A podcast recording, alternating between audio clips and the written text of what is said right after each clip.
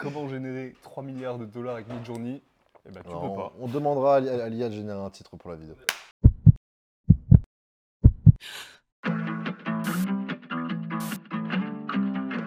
There could be a bubble. NFT sales topping $4 billion. I got this little miniature donkey with a lit up sombrero.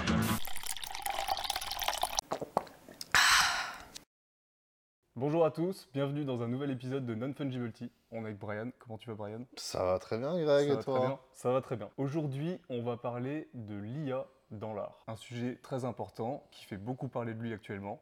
On a vu ChatGPT, Midjourney, ça inonde Internet, on est d'accord? On voit que ça sur TikTok et tout. euh, On c'est voit vrai. que ça. En fait, je pense que l'idée aujourd'hui, donc, c'est pas de vous dire comment vous allez devenir riche dans l'art en général, mais plutôt donc revenir un peu sur l'historique, qu'est-ce qui s'est passé dans ce milieu-là, Mhm. comment comment c'est aujourd'hui, ce qu'on peut voir actuellement, les nouvelles tendances, les biais aussi, qui sont donc les limites qui sont qui sont liées à ça pour les artistes, et euh, bah, comment ça va évoluer au final, re-questionner un peu l'image de l'artiste dans l'art. Est-ce que c'est plutôt un outil, est-ce que c'est plutôt une personne qui fait appel à cette IA qui est justement elle l'artiste? Donc euh, Voilà. Un débat qui fait rage depuis euh, bien 50 ans dans le monde de l'art, mais euh, bon, on va essayer de toute façon d'éviter de tomber dans le Oui, truc oui. de ça va tuer les artistes, etc. ou quoi que ce soit. c'est ça. Parce que de toute façon, c'est- des plans sur la comète et là, c'est- moins, plus de l'affect que du factuel, j'ai envie de dire. C'est ça.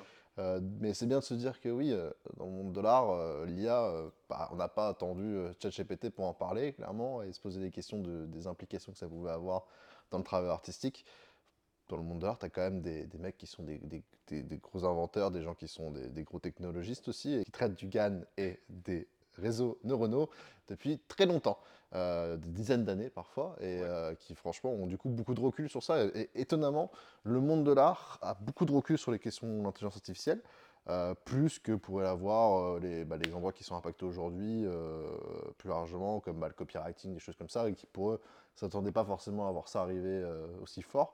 Est-ce que Mais- c'est pas aussi ce qui a démocratisé Est-ce que ah, je sais pas dans quel sens c'est arrivé, mais est-ce que c'est pas plutôt euh, les, en fait euh, ChatGPT et tous ces trucs de copywriting ont fait justement ont mis en avant, ont mis sur euh, sur la scène un peu pour pour tout le monde l'IA en général, qui a ensuite découlé sur Midjourney, sur tous ces autres trucs, tous ces tous ces autres modèles d'IA.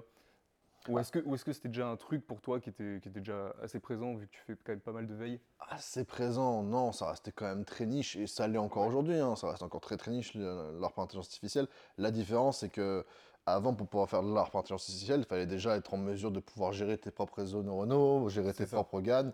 Euh, donc ça, il y avait peu de gens qui étaient formés sur ces questions-là, même si c'est des gens qui sont formés sur l'intelligence artificielle depuis... euh, je crois que les premières formations, ils existent depuis 40 ans, tu vois, sur ces, oui, ces sujets-là. ouais. Donc, tu as des mecs et des filles qui étaient très en avant sur ces sujets-là, euh, et qui les traitaient, mais bon, c'était, tu vois, tu as peut-être une dizaine d'artistes à tout casser, alors que là, évidemment, avec les prompts, etc., on parle de centaines de milliers de personnes qui peuvent s'improviser artistes, euh, et qui n'ont peut-être pas forcément le recul par rapport à ce que c'est une pratique artistique et ce que ça implique, et qui, euh, voilà, qu'est-ce qu'un artiste, c'est, c'est une large question, mais, mais ça pose beaucoup de, de- de problématiques, et ça vient chercher aussi des débats qui étaient pas clos, mais voilà, comme le ready-made, est-ce que, voilà, dans la définition légale de l'art, c'est fait par la main de l'artiste, donc ça même ça concerne pas l'art digital. Donc voilà, il y a plein de questions par rapport à ça, mais bah, c'est intéressant de regarder qu'est-ce qu'on a fait dans le monde de l'art en intelligence artificielle.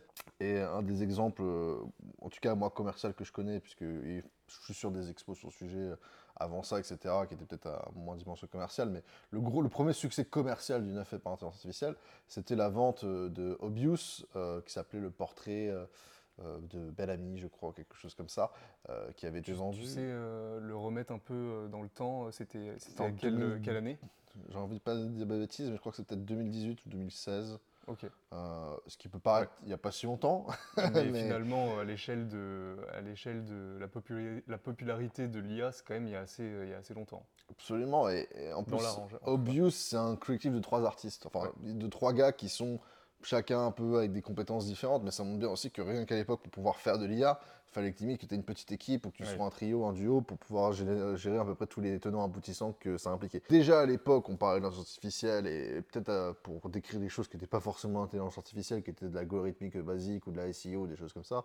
C'est un peu un mot valise dans lequel on met tout ce qu'on comprend pas, quoi, l'intelligence artificielle, euh, tout Ouais. ce qui c'est ces ordinateurs magiques, euh, ces algorithmes. Réseau de euh, neurones. c'est ça, ouais. euh, c'est très nébuleux hein, comme ça. Un réseau de neurones, même le concept, tu dis que ça a l'air compliqué, alors qu'en réalité, c'est juste des, des- des- des- des sélections générationnelles qui, en fonction d'un certain, euh, certain pardon, euh, critère que tu vas définir. Quoi. Ce qui est de la fonction si, quoi, hein, euh, fondamentalement, mais oui, à, une plus grande échelle. Et, euh, et avec un petit peu plus de, de liberté pour l'algo, c'est de trouver ses solutions. Mais même, tu as différent, tu peux définir des règles euh, et que l'algo soit trouver la solution pour atteindre l'objectif. Parfois, tu peux même pas donner de règles et juste donner un objectif et lui, à lui de découvrir comment atteindre ça. Et souvent, tu es un peu étonné par la réaction que ça peut avoir. Euh, et il y a plein de créateurs YouTube qui ont fait ça. Moi, j'en connais un qui s'appelle Cut Bullet, par exemple, qui Cut Bullet, pardon, qui fait, euh, qui avait réutilisé l'IA pour faire, par exemple, un, un jeu Snake qui marchait euh, à l'infini ou des choses comme ça. Il y avait plein de- plein d'initiatives assez marrantes. Et, et- et tu vois que bon, c'est un peu chunky hein, au début, que c'est toujours un peu euh, compliqué et que tu as des résultats qui sont marrants mais qui sont jamais euh, impressionnants. Quoi. Ce qui est impressionnant avec les nouvelles euh, protocoles IA, c'est que c'est de l'instantané. Tu n'as pas besoin d'avoir de compétences techniques, il suffit juste de pouvoir écrire ce que tu imagines et tu peux déjà avoir un résultat qui est pas mal ou qui peut Ouais. sembler pour la plupart des gens euh, correct.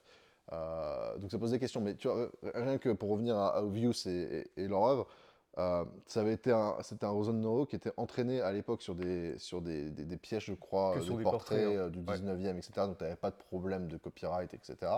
Euh, et tu avais un style qui reprenait ça, mais tu voyais quand même que techniquement, euh, le résultat, ça se voyait que c'était de l'IA. Et ça faisait une illusion un peu de peinture, mais bon, c'était.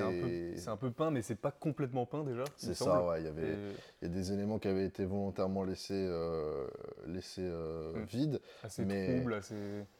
Quand tu regardes ça, tu te dis pas c'est une peinture du 19e siècle, tu vois. Tu te dis c'est un truc qui ressemble à une peinture du 19e siècle. Et donc, du coup, tu un peu. Bon, c'est, c'est- ça faisait vraiment. Ça criait on est au début de l'IA, etc. Et l'estimation à l'époque était aux alentours de 40 000, quelque chose comme ça. Puisque c- c'était pas un collectif d'artistes qui était spécialement coté dans le marché de l'art.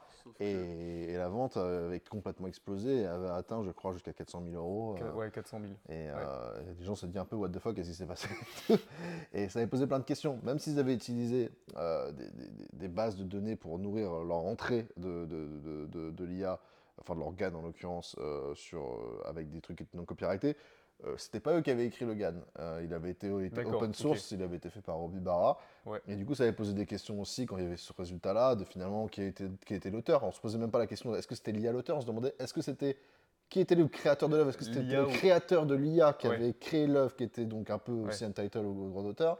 Ouais, Ou- Mais comme c'était open source, est-ce qu'il avait renoncé à ça Ou est-ce que c'était les gens qui avaient sélectionné avec quoi le nourrir qui produisaient Ouais. Ça pose plein de questions. Et Ouais. ça, euh, je trouve que le droit d'auteur aujourd'hui n'est pas forcément robuste ou prêt à, à attaquer ces questions-là. Bah, on va en parler un petit peu plus, plus tard dans l'épisode, je pense. euh, enfin, concernant les limites Ouais. de l'IA, je pense que ça peut être intéressant. Du coup, peut-être pour, euh, pour donc poser ça, donc là on parle de views, de, donc ça c'était il, y a- il y a du coup 5 ans. Euh, peut-être donc euh, faire un petit saut en avant. Donc là, on, on a peut-être, tu avais d'autres artistes. euh, Ah, il y avait juste Robbie Barra qui était là-dedans, qui est aussi connu pour avoir fait les, les premières œuvres sur Super Rare, Oui. qui était assez important. Mais pareil, quand tu regardes, c'était voulu, c'est censé être des, des portraits nus. Et quand tu regardes, tu as l'impression ça, ça pas, ressemble pas à un portrait de nu. Et c'est vraiment des œuvres que j'ai envie de dire de la préhistoire euh, de l'IA, quoi. Et, et on voit qu'il y a un côté un peu euh, encore à l'époque russe, très, très, très basique, on va dire, de ce qui s'est fait. Et c'est fou de voir, évidemment, le, progrès que ça a fait en, en quelques années. Mais, euh, mais vraiment, à l'époque, voilà, c'était une recherche esthétique pour des œuvres IA. À l'époque, c'était pas du tout une considération. Le seul fait de même pouvoir produire quelque chose était en soi une forme d'accomplissement. Et donc, à partir de là, petit saut en avant, il y a Midjourney qui arrive, qui fait une énorme vague sur le marché parce qu'il y a beaucoup de gens qui se sont pris pour des artistes euh, du jour au lendemain. Parce qu'en fait, en écrivant euh, euh, cheval blanc qui court sur la plage avec un surfeur derrière, euh, ça y est, ça fait des trucs magnifiques. euh, qui techniquement, bah, en fait, on n'a plus besoin de son pinceau, on n'a plus besoin de son crayon, on peut faire des trucs qui sont plutôt corrects. Maintenant, en fait, moi, ce que je voudrais voir, c'est où on en est aujourd'hui, quelle est la place justement de ces algorithmes et de ces sites qui ont permis un peu de démocratiser ça? Et est-ce que du coup les artistes qui utilisent ça, comment ils peuvent se prétendre artistes en utilisant justement ces dernières? On le rappelle, il y a un, un artiste qui a gagné un prix des beaux-arts aux États-Unis euh, en faisant une œuvre d'intelligence artificielle. Il n'avait pas dit que c'était du prompt art. Peut-être euh, juste au- aussi, on va peut-être euh, redéfinir le prompt art pour euh, Ouais. les gens qui connaissent pas. Bah, Donc, comme tu l'as défini, hein, c'est euh, je veux un cheval qui, Voilà, lance- c'est ça. qui marche sur la plage, etc.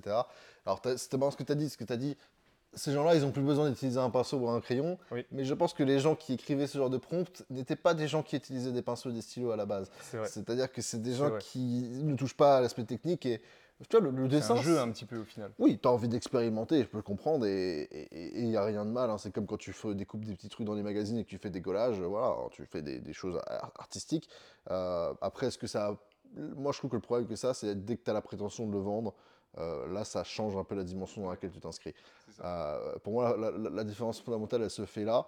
Est-ce que ce que tu considères qui a été produit a une, super- une plus-value suffisante pour te proposer L'exemple du mec que tu as donné, qui avait gagné son prix, bon, c'est un mec qui s'est pas improvisé artiste du jour au lendemain, qui a non, décidé de participer. Tu vois, il avait quand même un artiste, un hein. peu background. Ouais. Et malgré tout, l'œuvre que tu vois, je sais pas comment les curateurs ont fait pour pas savoir que c'était de l'intelligence artificielle, puisque ça crève les yeux. Ouais. C'est clairement, euh, quand tu connais un peu les productions qui sont faites par ces intelligences artificielles, il n'y a pas de doute. euh, Tu regardes ça du premier coup d'œil, tu peux dire que c'est l'intelligence artificielle. Après, je me suis peut-être un peu entraîné l'œil à force de regarder des choses et de me poser la question à chaque fois que je vois quelque chose. Est-ce que c'est de l'IA ou pas? Puisque c'est un peu un problème que j'ai au quotidien, moi, maintenant. Quand je découvre des œuvres, j'ai toujours un peu la question de me dire, ok, est-ce qu'il y a de l'IA qui a été impliquée dans le processus? Ouais. Ça enlève rien à l'aspect artistique, c'est juste que c'est important de le savoir, euh, pour savoir ce que tu regardes et qu'est-ce qu'il y a derrière, quoi, en termes techniques et, et de production.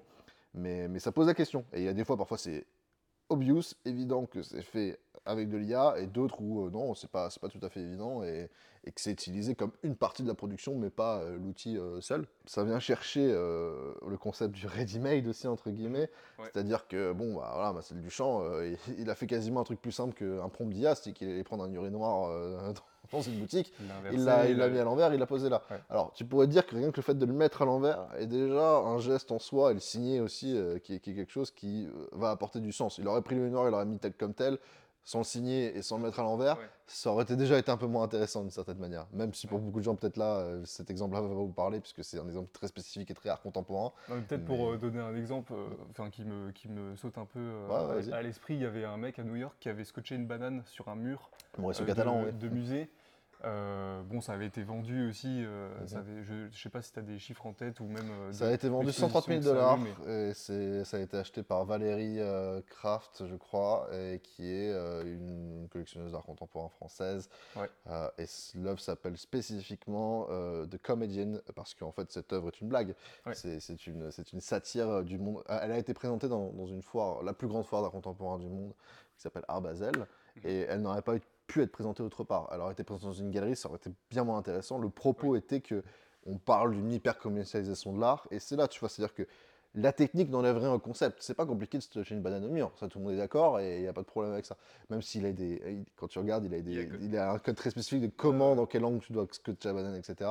Bon, c'est pas non plus très compliqué, mais ça montre que voilà, le concept, ça reste l'essentiel d'une œuvre euh, aujourd'hui dans la vision des- de l'art contemporain aujourd'hui. Ouais. c'est- justement ce qui a changé et ce qui peut aussi poser la question de qui est légitime à le faire ou pas. En tout cas, c'est un peu la question que je Ouais. me pose. Ah, qui, qui est légitime à être artiste, c'est une grande question, ça, tu vois. c'est- je pense que n'importe qui peut l'être. C'est juste que voilà, euh, se dire quelqu'un qui a une fibre artistique et se dire artiste qui va vendre son travail, c'est une démarche qui est aussi un petit peu différente aussi. euh. Maintenant qu'on est un peu dans le présent, on Mm. a vu comment ça se passe. On parle de légitimité. Est-ce que tu peux nous parler d'artistes que tu aimes bien dans Ouais. le monde de l'IA Tu m'en as montré un petit peu juste avant. Et peut-être pourquoi tu les aimes bien? En juste quelques mots, juste pour un peu, un peu montrer aux gens ce qui se fait aujourd'hui et ce qui peut être intéressant à regarder. Ouais, alors sur plusieurs, un peu sur la timeline, tu vois, dans, dans l'idée, tu as Claire Silver, par exemple, que j'aime bien parce qu'elle a une approche très euh, puriste des systèmes neuronaux, des GAN qu'elle gère elle-même et depuis des années. Donc, du coup, elle a une, une- une touche tech et artistique qui est, qui est très, très, très spécifique à elle-même. Il y a Sofia Crespo aussi que j'aime beaucoup euh, parce qu'elle avait. euh, c'est une fille qui fait. euh, euh, qui reprend un peu, tu sais, les illustrations que tu avais d'anthropologistes, un peu comme Darwin, euh, qui, qui décrivait des animaux, et qui en fait euh, créait des animaux un peu imaginaires, euh, comme s'ils avaient été découverts dans le 19e siècle par Darwin, et tu une esthétique très dessin, Manuscrit, etc manuscrit ok. ouais, dans, dans- dans l'idée. Et pareil, elle, fait des GAN euh, elle-même. C'est des trucs qui sont visuellement hyper intéressants en plus pour le coup. Et euh, c'est pas grave qu'il y ait ce côté un peu incomplet, et pas tout à fait, puisque ça, ça ressemble à ça aussi les, les- les- les dessins d'anthropologues euh, de l'époque, tu vois.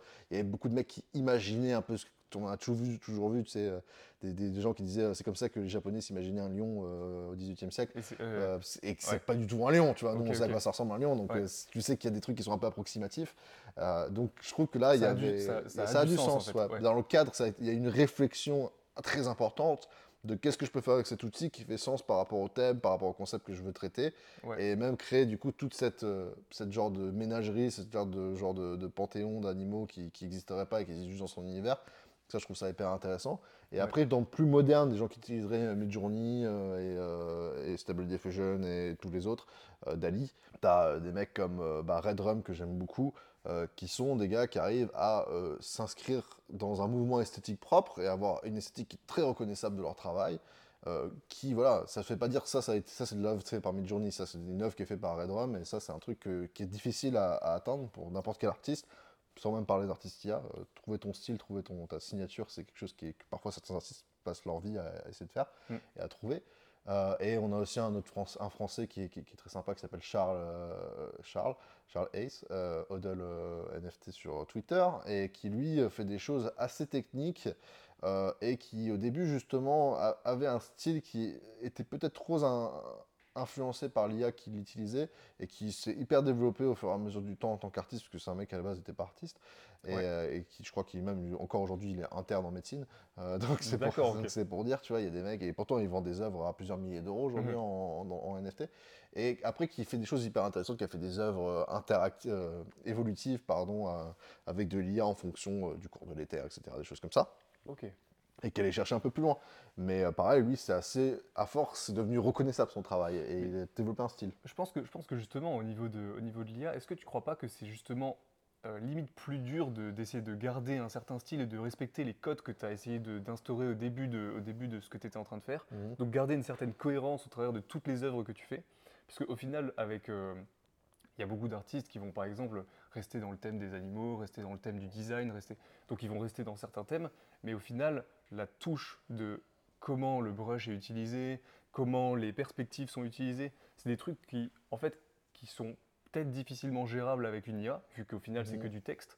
Donc est-ce que pour toi, on voyait tout à l'heure avec euh, Redrum, qui utilise des crocodiles dans ses, dans ses œuvres, euh, dans certaines œuvres, euh, quand on regardait, moi je me disais que c'était hyper dur de refaire ce même crocodile sur une œuvre euh, à table que euh, dans un jardin avec d'une autre couleur, etc. Donc ça, c'est peut-être un truc qui est challenging aussi Mhm. avec l'IA. Ensuite, ce qu'on n'a pas dit, c'est que ces artistes, ils font aussi du post-traitement. Donc ils font ça, pas, ils mettent pas la prompt, hop, l'image sort et ensuite euh, ça passe sur OpenSea directement.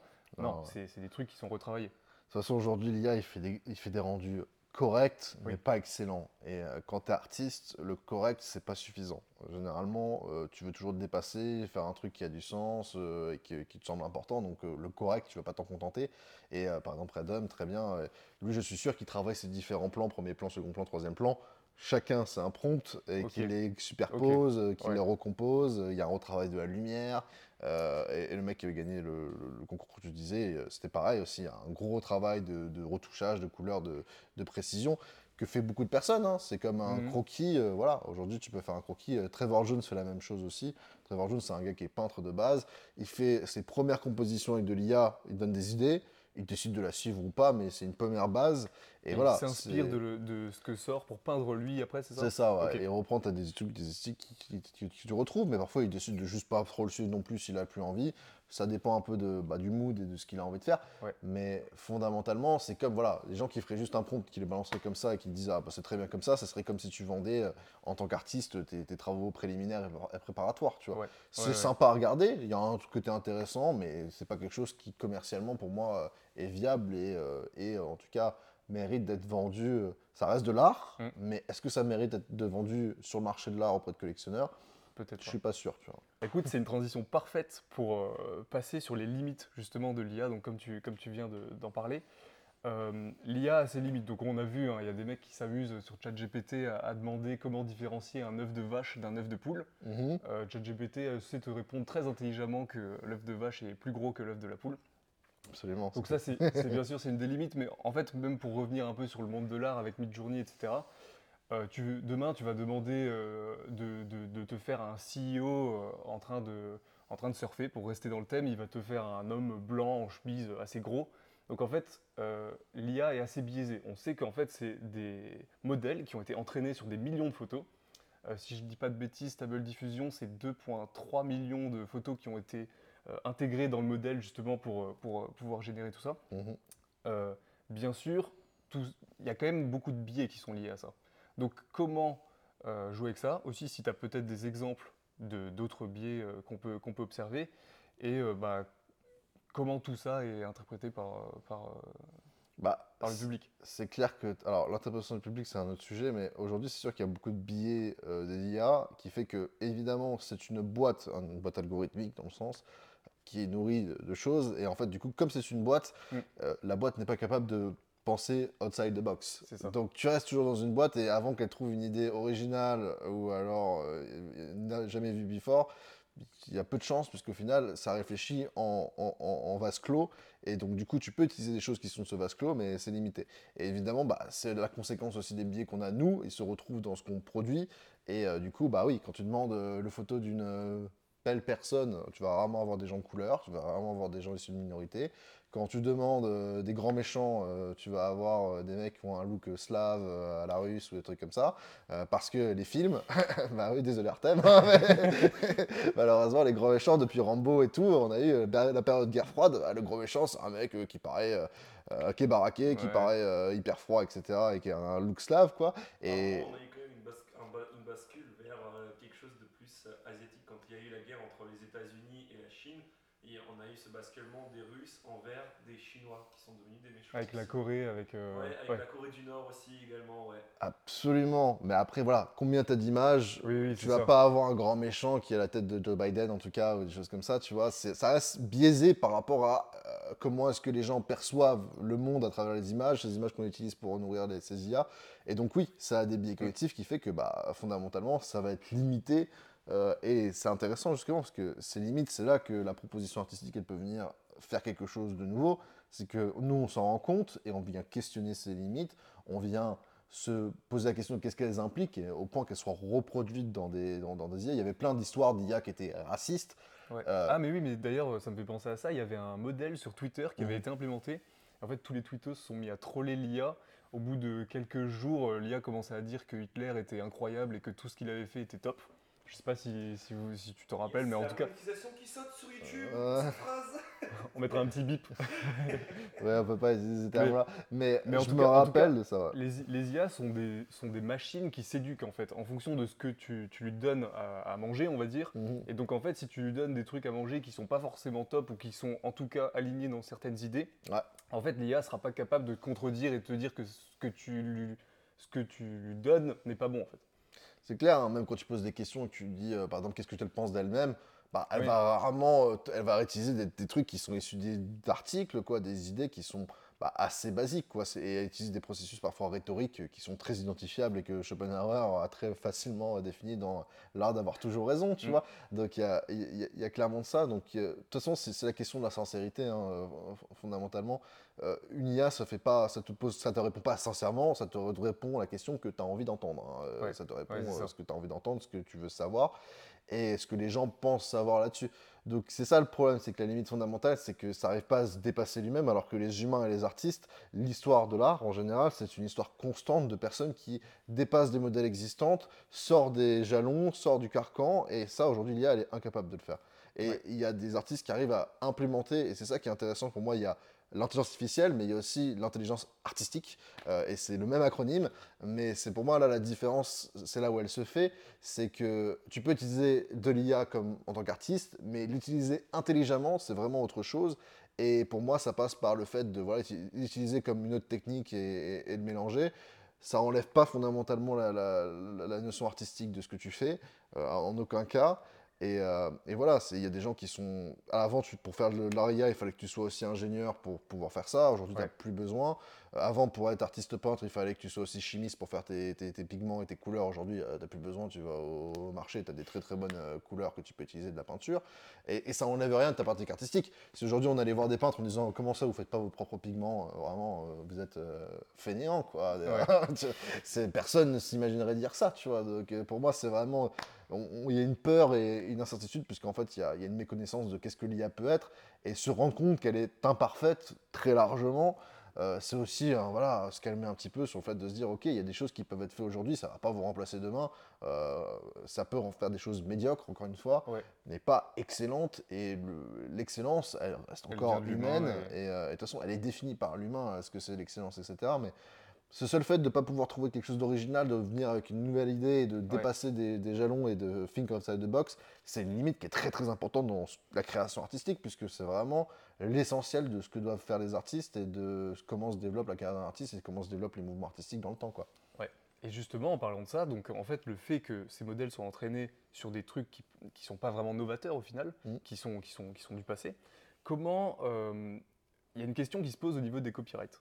Parce qu'en fait, euh, bon, bah, si demain euh, vous demandez à Midjourney de vous faire un chien sous le style de Picasso, va vous faire un chien sous le style de Picasso, il va peut-être tirer plein d'œuvres de Picasso pour justement entraîner, pour, euh, pour faire ce chien. Ouais. Donc en fait, cette œuvre au final, à qui elle appartient Donc Mhm. pour Midjourney, comme euh, tu m'en parlais tout à l'heure, en fait, toutes les œuvres qui sortent de Midjourney appartiennent à, Midjourney. Ouais, dans les conditions de vente, de c'est ça. Après, dans la ça. réalité aujourd'hui, ils ne vont pas faire valoir ces conditions de vente puisque c'est pas dans leur intérêt. Puisque aujourd'hui, tous les gens qui l'utilisent, notamment les artistes, participent énormément au développement de l'outil. Euh, mais bon, c'est un petit peu un filet de sécurité qui peuvent se permettre de tirer Oui, le tapis en dessous des pieds. à là, au final, on parle de Midjourney qui est bien Mhm. connu, mais si vous prenez des, des IA qui sont open source comme Stable Diffusion, Ouais. euh, si vous le faites sur votre ordi, en fait, euh, enfin, je veux dire, euh, personne va aller voir que- quelles, quelles images ont été prises pour justement entraîner ce modèle et, euh, et euh, donc la question de copyright va être un peu compliquée, Bah. surtout que même au niveau des législations, Mm. c'est un peu compliqué, c'est un peu gris de dire euh, est-ce qu'une non-human entity peut être, peut être considérée comme, comme un humain justement pour les copyrights. Donc, Ouais. comment, comment ça s'est géré et euh, peut-être euh, comment ça, ça va évoluer? Bah, je pense que c'est le gros aussi des reproches qui sont faits au niveau des IA, c'est qu'aujourd'hui, ok, ça se développe bien, mais ça se développe grâce à des matériels copyrightés d'artistes. Donc aujourd'hui, ces artistes-là, ils sont pas compensés. Euh, si aujourd'hui on utilisait une, une- une musique dans cette vidéo YouTube sous copyright, bah, je suis désolé, on devrait compenser la personne qui a créé la, la musique. Aujourd'hui, ces modèles-là, euh, ils lèvent des dizaines de milliards d'euros et pourtant, euh, tous les, les matériels copyrightés sur lesquels ils sont, ba- sont basés ont touché zéro. Et Et qui peuvent d'ailleurs être générées avec de l'IA maintenant. Oui, mais c'est pareil, ça va se baser bah oui. T'as de fortes chances que la mélodie ressemble énormément à un titre très connu euh, qui Oui. existait avant. Et, et ça pose la question quand tu as fait ça. a- voilà, y a ça arrive aussi dans le monde de, de la musique, que tu as des trucs qui se ressemblent, mais en fait, on se rend compte que ça peut entrer dans le cadre du plagiat. Donc, d'une certaine manière, la seule chose qui est capable de faire euh, l'IA, c'est du plagiat. Et le plagiat, quand c'est du- quand c'est de la copie euh, de choses euh, sous- qui sont euh, comme Picasso aujourd'hui dans le domaine public, à part le nom, euh, bah c'est légal, les artistes ont le droit de faire de la copie, puisque c'est comme ça que tu t'entraînes à être artiste. Par contre, ce que tu n'as pas le droit, c'est de le vendre. Et donc, quand tu, ton concept artistique est basé sur un outil qui est un outil de plagiat, comment tu fais pour le vendre derrière C'est compliqué. C'est pour ça qu'il faut le retravailler derrière, pour que tu suffisamment, apportes suffisamment de nouveaux sens à ce matériel-là. Mhm. Mais aujourd'hui, voilà, la grande question, c'est qu'il y a une vraie hypocrisie de la part de ChatGPT, de la part de tous les trucs qui existent Midjourney, d'où d'un côté, ils disent que tout leur appartient, mais de l'autre, où ils utilisent que des choses qui ne leur appartiennent pas pour euh, faire grandir leur outil.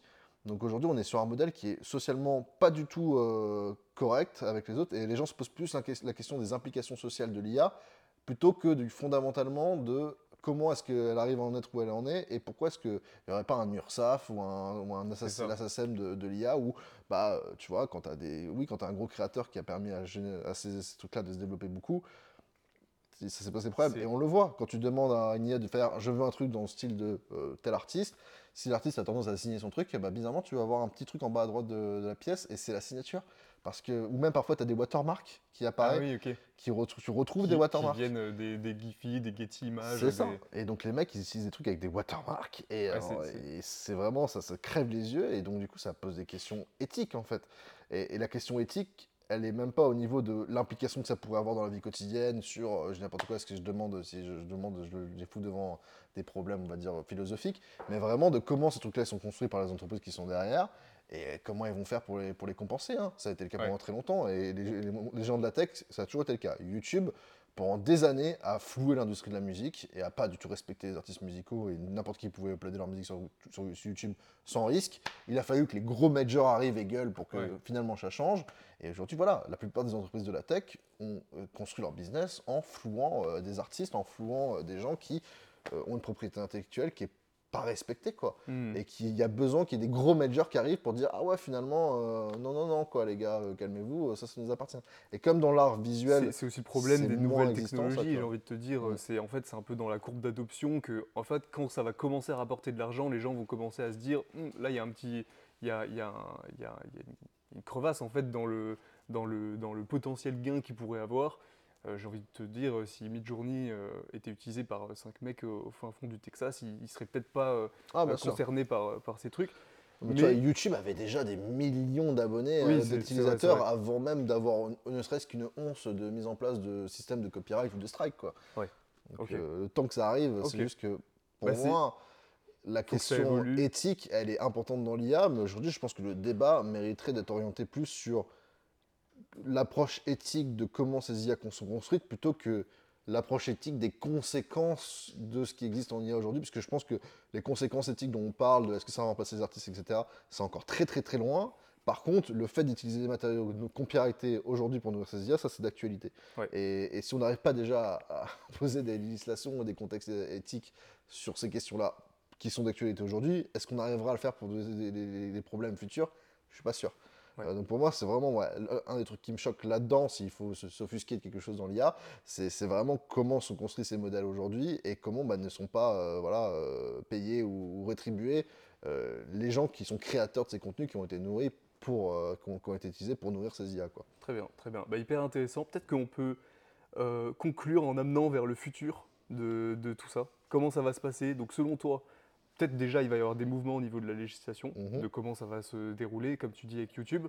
Ouais. Euh, plus au niveau euh, artistique, selon toi, comment ça va se passer? Est-ce que euh, il va y avoir une adoption massive?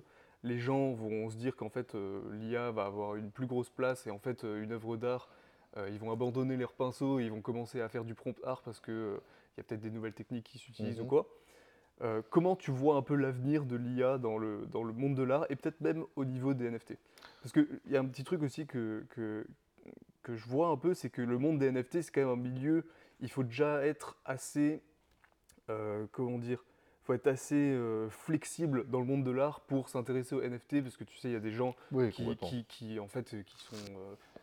moi, de l'art, c'est un tableau dans mon salon, et puis ça se passe comme ça. J'ai l'impression que les gens qui sont rentrés dans le monde des NFT, c'est déjà des gens qui sont assez ouverts d'esprit, donc l'intelligence artificielle dans le monde de l'art peut être intégrée plus facilement pour ces gens-là. Selon moi, après, Ouais, peut-être bah, que... Absolument, t'as raison. Mais euh, pour toi, comment tu vois un peu le développement de l'IA dans, dans l'art en, quel- en quelques... Bah, quelques pour refaire le, le- le parallèle avec la photo, tu vois, c'est quand la photo a été créée, euh, tout le monde n'a pas lâché ses pinceaux pour devenir photographe.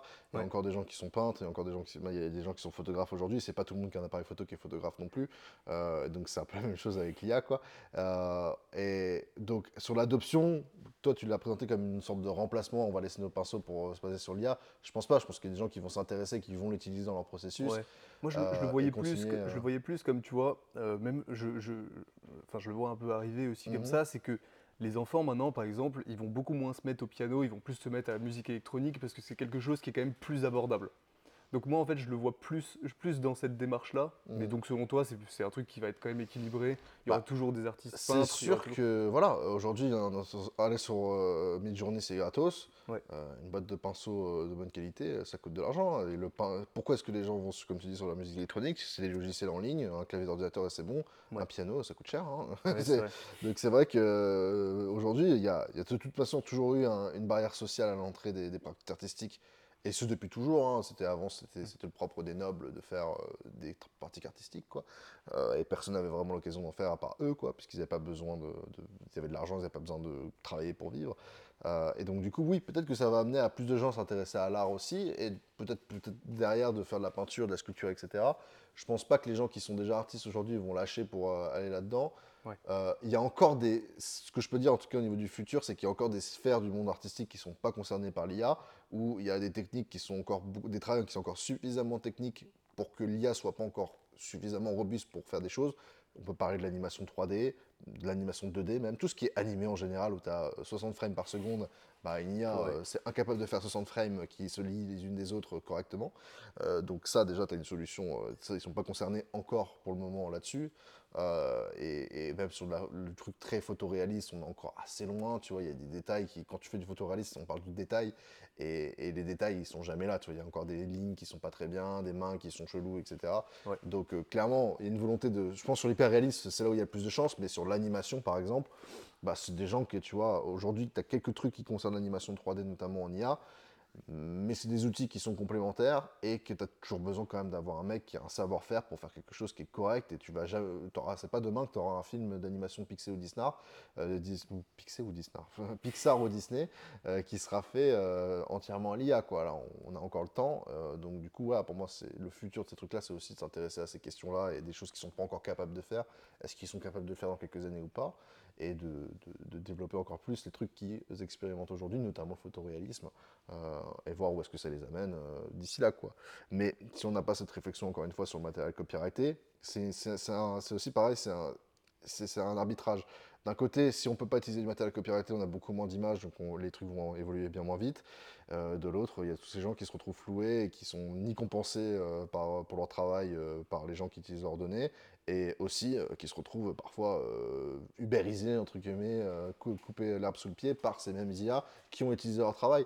Donc ça pose plein de problématiques euh, éthiques, et donc je pense que le futur pour aussi, c'est aussi, euh, en tant que société, de se poser des questions au niveau éthique, quel modèle de société on veut avoir, quelle est la place de l'intelligence artificielle dans ces modèles de société-là aujourd'hui, et, et après, voilà, le, futur, on va dire, technique et des avancements techniques dans, dans ça qui est euh, incertain, mais dont on a quand même quelques, quelques, quelques grands jalons, euh, notamment photoréalisme. quoi. Ok, ok, bah super. Je pense que ça clôture bien l'épisode. On a couvert un petit peu, un petit peu tout, hein, selon toi. C'est aussi, on a assez. C'est sujet, c'est impossible de tout, de, de tout couvrir, euh, Greg, là-dessus, franchement. Mais euh, je pense que voilà, on a parlé de- des implications artistiques euh, de ça, spécifiquement pour l'art visuel. Oui. On parlait pas des graphistes, on parlait pas Oui, la des gens qui font des euh, boards, beaucoup, il y a- des gra- de la musique. voilà. Ouais. Il y a beaucoup de choses qu'on a, qu'on a éludées, mais espérant que ça a donné un peu de contexte pour dire que déjà l'IA, c'est pas nouveau. Deux, c'est pas parfait. Euh, Trois, c'est pas forcément totalement éthique. et, euh, Mais et que ça peut être utile et que euh, il y Ça a quand même être- des bons côtés à lire. c'est légitime, c'est utile, ça apporte quelque chose, c'est de l'art aussi, c'est important de le dire. Les gens qui disent non, l'IA c'est pas de l'art, c'est euh, de l'art, je suis désolé. Euh, Aujourd'hui, euh, l'art, si ça peut être un urinoir signé de artificiel, ça peut être de l'art, tant que tu le signes, il n'y a pas de problème. Est-ce que c'est du bon art? Est-ce que c'est pas du plagiat? Ça, c'est une autre question. Mais ça reste quand même, voilà, à partir du moment où tu considères que tu signes quelque chose, etc., et que tu as eu un impact dessus, euh, c'est de l'art. C'est- un produit de ton imagination, c'est un produit de, ton esprit. Donc, euh, de toute façon, voilà, une œuvre de l'esprit, c'est une œuvre d'art. Et, l'IA, c'est euh, purement et simplement une œuvre de l'esprit collectif, notamment euh, du co- collectif d'Internet. Et, euh, et voilà, ça pose des questions sur la personnalité, l'identification de l'art, etc. Plein de sujets de débat qui, de toute façon, on ne pourra pas y répondre nous. Non, Parce non. que ça fait 50 ans qu'on se pose la question, voire des millénaires à certaines fois sur certaines de ces questions. Il y a des Socrates et, et compagnie qui sont posés là. Si eux, ils n'ont pas réussi, je pense pas que nous, on va réussir, tu vois. Mais, mais, mais c'est drôle de voir que les questions, c'est éternel et elles reviennent en permanence. Et les réponses qu'on apporte à ces questions-là, dans le débat public, elles sont très éphémères et dépendent vraiment d'une bah, époque, euh, d'une région parfois aussi. Et, et voilà, on, va toujours, on aura toutes les questions qu'on s'est posées aujourd'hui, je suis sûr qu'on se les posera encore dans un siècle et, euh, et on n'aura toujours pas de réponse euh, universelle. Ouais. Bah écoute, merci Brian. Euh, vous pouvez retrouver tous nos autres épisodes de Non-Fungible Tea sur notre chaîne YouTube. N'hésitez pas, si vous avez aimé cet épisode, à liker, vous abonner et peut-être à commenter pour euh, si vous avez des suggestions, tout simplement. Vous pouvez retrouver Brian sur tous ses réseaux. Les liens sont dans la description et ici. Merci, et euh. À bientôt pour un nouvel épisode de Non-Fungible Tea. Ciao